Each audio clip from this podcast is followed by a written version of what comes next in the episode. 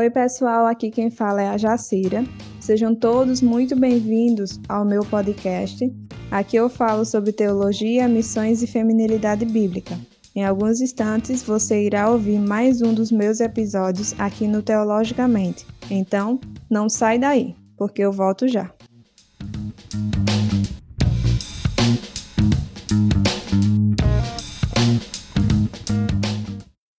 O podcast é uma mídia que cresce a cada dia e nós do Teologicamente não ficamos de fora dessa. Você pode nos encontrar nas principais plataformas de streaming.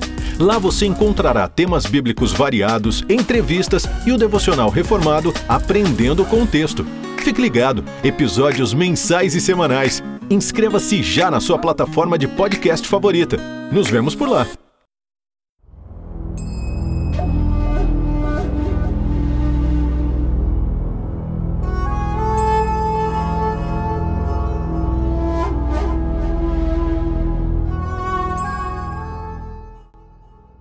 Vivíamos como ovelhas sem pastor. Nosso pecado fazia um imenso abismo entre nós e o Criador. Um menino nasceu, um filho nos foi dado, e o seu nome é Emanuel, Deus conosco. Ele nasceu para nós, viveu em santidade e retidão por nós, morreu por nós, ressurgiu vencendo a morte, todos os seus agrilhões por nós, Jesus é o único sentido da vida. A vida, a morte e ressurreição dele faz a ponte no abismo anterior que havia entre nós e Deus. Cristo é suficiente para a expiação do nosso pecado, trazendo assim a nossa salvação em comunhão com Deus. Essa é a mensagem do Evangelho. Esperança. Ele veio e cumpriu todos os desígnios que o Senhor estabeleceu. Por isso, podemos nos regozijar e alegrar. Nasceu como nasceu, viveu como viveu, morreu como morreu e ressuscitou gloriosamente para que assim pudéssemos ter novamente comunhão com Deus apesar de nós. Antes de subir aos céus, ele nos deu uma missão, uma ordem. Disse ele, ele lhes ordenou: Enquanto estiveres indo pelo mundo inteiro, proclamai o Evangelho a toda criatura. Nós vemos isso em Marcos 16, 15.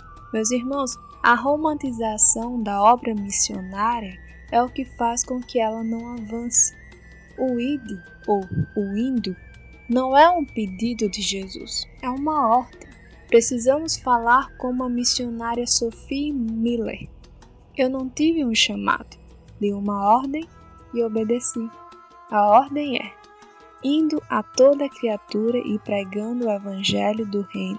Essa mensagem é um apelo para que a igreja desperte, pois de Deus nós somos coadjuvantes em sua missão. Creio que a pergunta, uma pergunta pertinente deveria ser: mas por que pregar?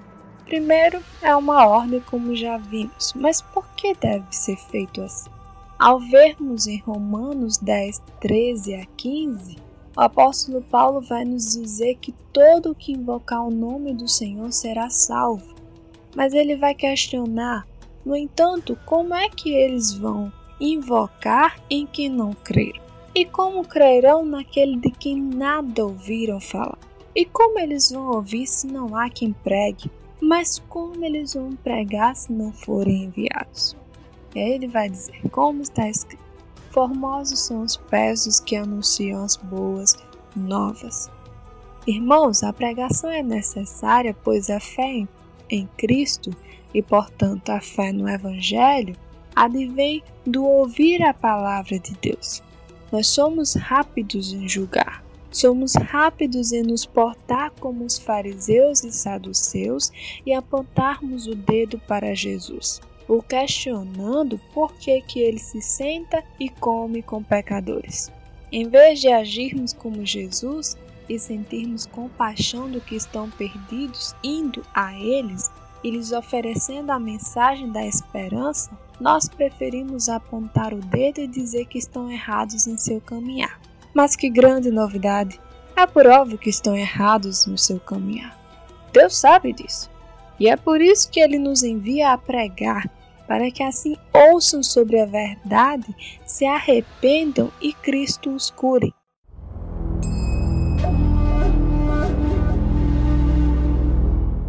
A pregação do Evangelho deve ser prioridade para nós em todo o tempo enquanto estivermos indo pelo mundo, e isso deve ser pregado a toda a criatura.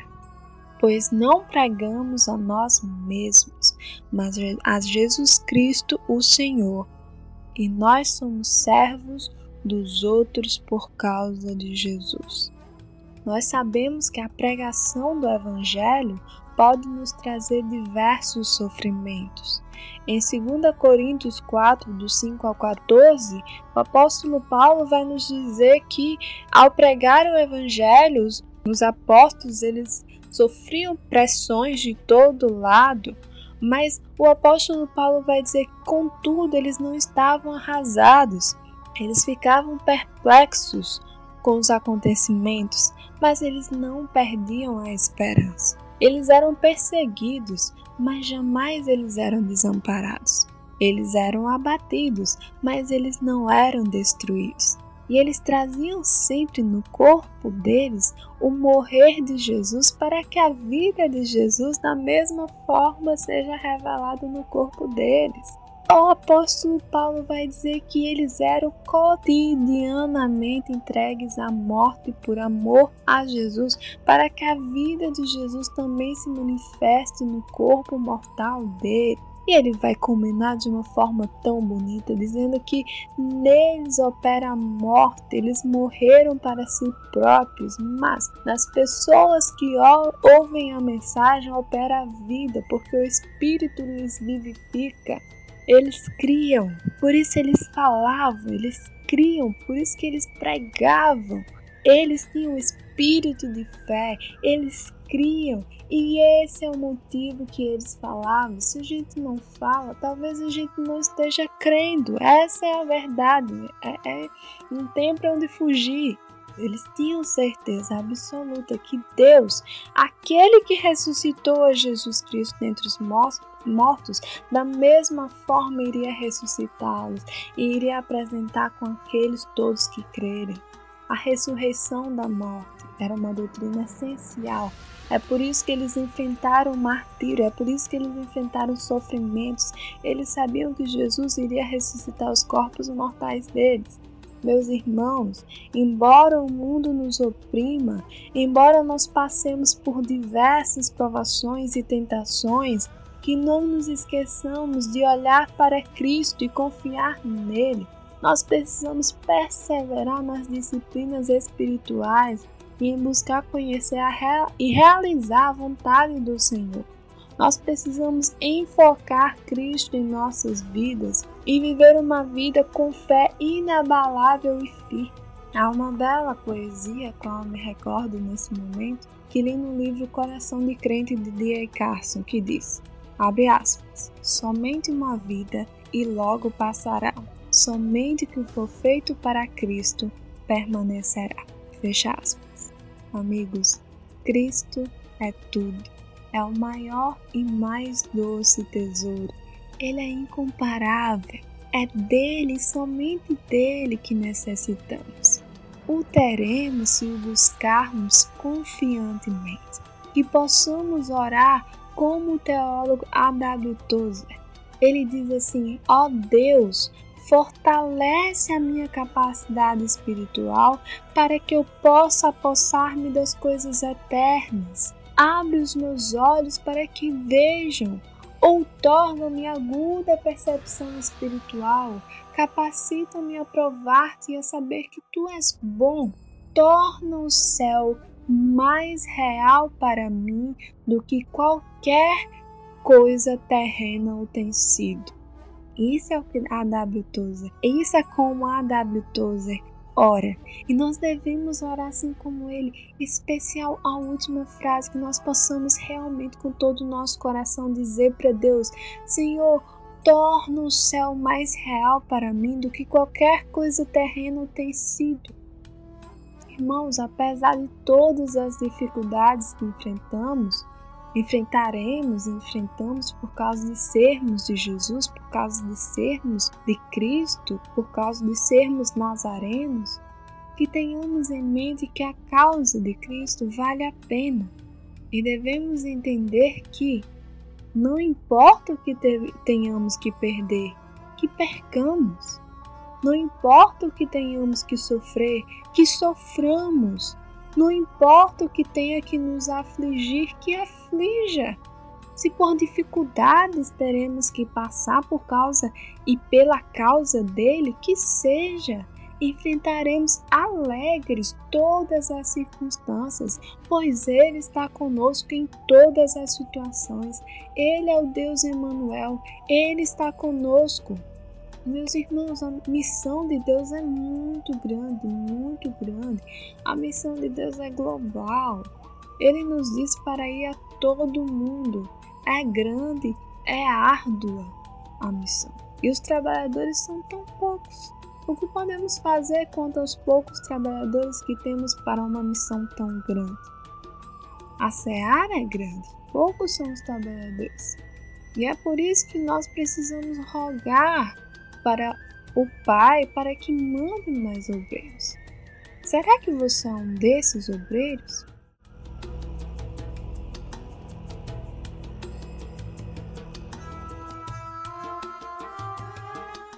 Os povos não alcançados devem ser a nossa prioridade. Imagine comigo, e se você tivesse nascido em um país não alcançado? Sabe por que não nos importamos com missões? Porque somos egoístas. Isso mesmo, é, pensamos apenas em nós. Achamos que pelo fato de já sermos salvos, não devemos nos importar com os que não são. E isso é pecado. E se você tivesse nascido em um país não alcançado? E se você fosse um povo não alcançado? Não seria desesperador? Não seria agonizante? Pense: passar a eternidade no inferno?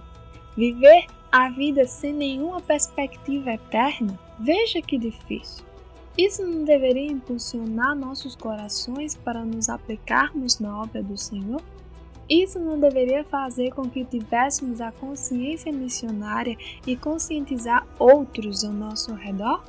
Irmãos, chega de egoísmo, chega de pensar em nós mesmos e em nosso conforto. Nosso chamado é ir. Essa é a nossa vocação, é a única vocação. Então nós precisamos ir. Vamos falar de Jesus aos perdidos, vamos explicar-lhes a maior e mais doce esperança. Vamos, irmãos, as nações nos esperam, os campos estão prontos, as pessoas precisam conhecer Jesus e você e eu o conhecemos e sabemos o quanto ele é glorioso. Então, não deveríamos fazê-lo conhecido? Nossa missão não deveria ser conhecer a Jesus e fazê-lo conhecido? Se você tivesse nascido em um país não alcançado, certamente gostaria que alguém lhe falasse de Cristo para que assim, por ele, por seu precioso sangue, o livrasse da condenação eterna. Você gostaria de conhecer uma esperança para você? Bom, irmão, minha irmã, você não nasceu em um país não alcançado, graças a Deus. Mas várias pessoas nasceram nessas condições. O que tens feito para que o Evangelho chegue a elas? Sabe, a igreja é um corpo só não são vários corpos que se unem em um. Não, é um único corpo com vários membros. Em sendo assim, quando um sofre, todos sofrem. A realidade dos cristãos perseguidos não é fácil, não é simples. Nós não podemos diminuir a situação. Nós precisamos ser um com os cristãos que padecem sofrimento por causa e pela causa de Cristo. Esses irmãos que estão sendo perseguidos pela causa do Senhor é por justamente não considerarem a vida deles como preciosas. Eles entendem que os campos estão brancos, eles entendem que a seara é grande, os trabalhadores são poucos. E mesmo que haja sofrimento, eles não se importam com o sofrimento, muito pelo contrário. Para eles importa que eles sirvam e falem de Jesus, que eles vivam Jesus, que eles sejam como Jesus, que ele cumpra a missão que Jesus tem para eles. É a única coisa que importa. Eles não têm a vida deles como preciosa. E nós precisamos, primeiramente, ir em missão e segundo, assistir os irmãos que estão em missão e que estão sofrendo. Nós somos um corpo só. Em 1 Coríntios 12, 26, vai nos dizer que, desse modo, quando um membro sofre, todos os demais sofrem com ele. Quando um membro é, é honrado, todos os outros se regozijam com ele. E nós sabemos que vários dos membros do nosso membro, do corpo, têm sofrido pela causa do Senhor, têm sofrido por apresentar Jesus às pessoas onde elas não querem que Jesus chegue, né? que são resistentes nós temos, será que nós temos ouvido o clamor dos que têm sofrido pela causa de Cristo? Uma pergunta básica: você sabe quais são os países com maior taxa de perseguição por causa da fé? Você sabe qual o maior povo não alcançado? E por que que isso acontece? Por que, que eles são o maior povo não alcançado? E se você sabe, o que você tem feito a respeito? Se você não sabe, você sabe que isso é um desleixo, né, com relação a sofrer com o seu corpo que está sofrendo? Você sabe que deveria saber disso, né? É a causa de Cristo, né? é a causa pela qual você acredita que você crê. Você deveria saber disso, você deveria saber dessas informações. Sim, porque você é cristão, você faz parte do corpo, e se uma parte do corpo sofre, você deve se importar e cuidar dela. A não ser que você não seja do corpo, a não ser que você não seja um cristão verdadeiro de todas as formas. Meu apelo aqui é para que você participe ativamente do que o Senhor está fazendo no mundo. Meus irmãos, Deus tem feito coisas maravilhosas, transformando vidas, mudando corações. Deus é tão bom. Meu apelo é que você se envolva no que Ele tem feito, para que assim você o conheça cada vez mais e o experimente verdadeiramente. Irmãos, não tem como amar a Deus sobre todas as coisas se você não ama a missão de Deus sobre todas as coisas. Eu vou repetir, mesmo que você esqueça tudo que eu disse nesse podcast, por favor, não se esqueça disso, medite nisso. Meu irmão, minha irmã, não tem como amar a Deus sobre todas as coisas se você não ama a missão de Deus sobre todas as coisas. Deus nos deu apenas uma missão, apenas uma, uma única. Por que não a concluímos ainda? Ele nos diz para pôr o reino dele em primeiro lugar e as outras coisas nos seriam acrescentadas. O problema é que pomos as outras coisas em primeiro lugar e esperamos que o reino de Deus nos seja acrescentado, e isso nunca vai acontecer. Nós estamos ocupados demais com as outras coisas e pouco dispostos a investir no reino de Deus.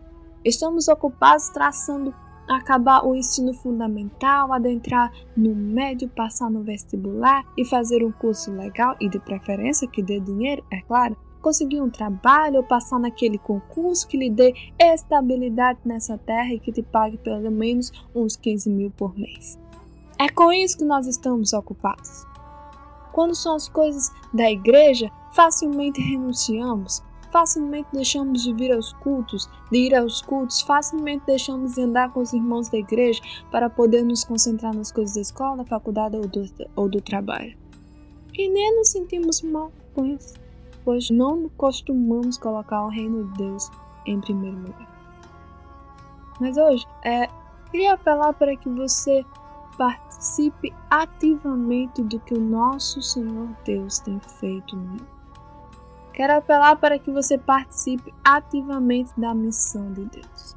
Quero apelar para que você mude seu viver e coloque o reino dele em primeiro lugar.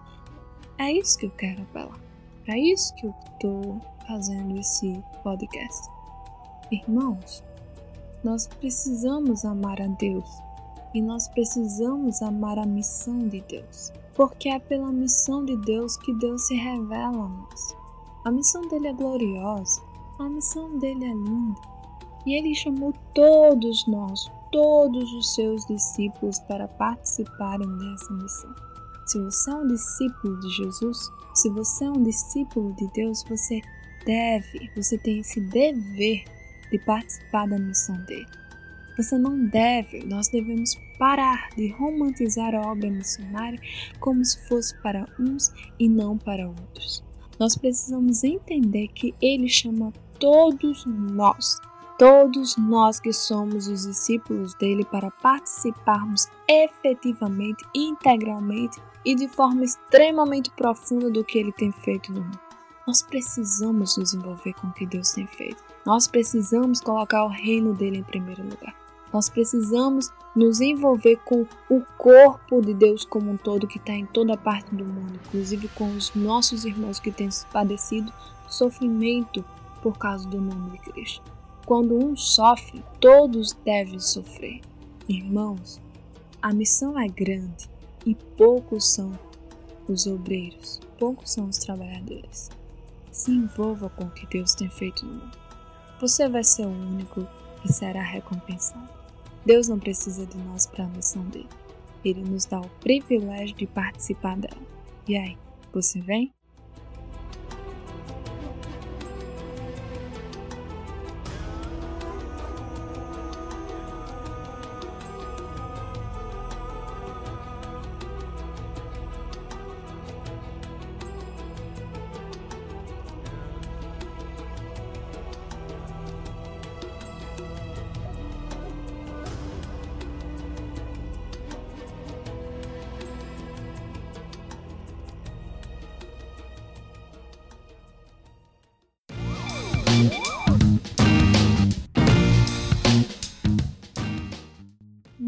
Muito obrigada por ouvir mais um dos meus podcasts. Me acompanhe nas redes sociais, JaciraPVM, e entre em contato comigo. Até a próxima!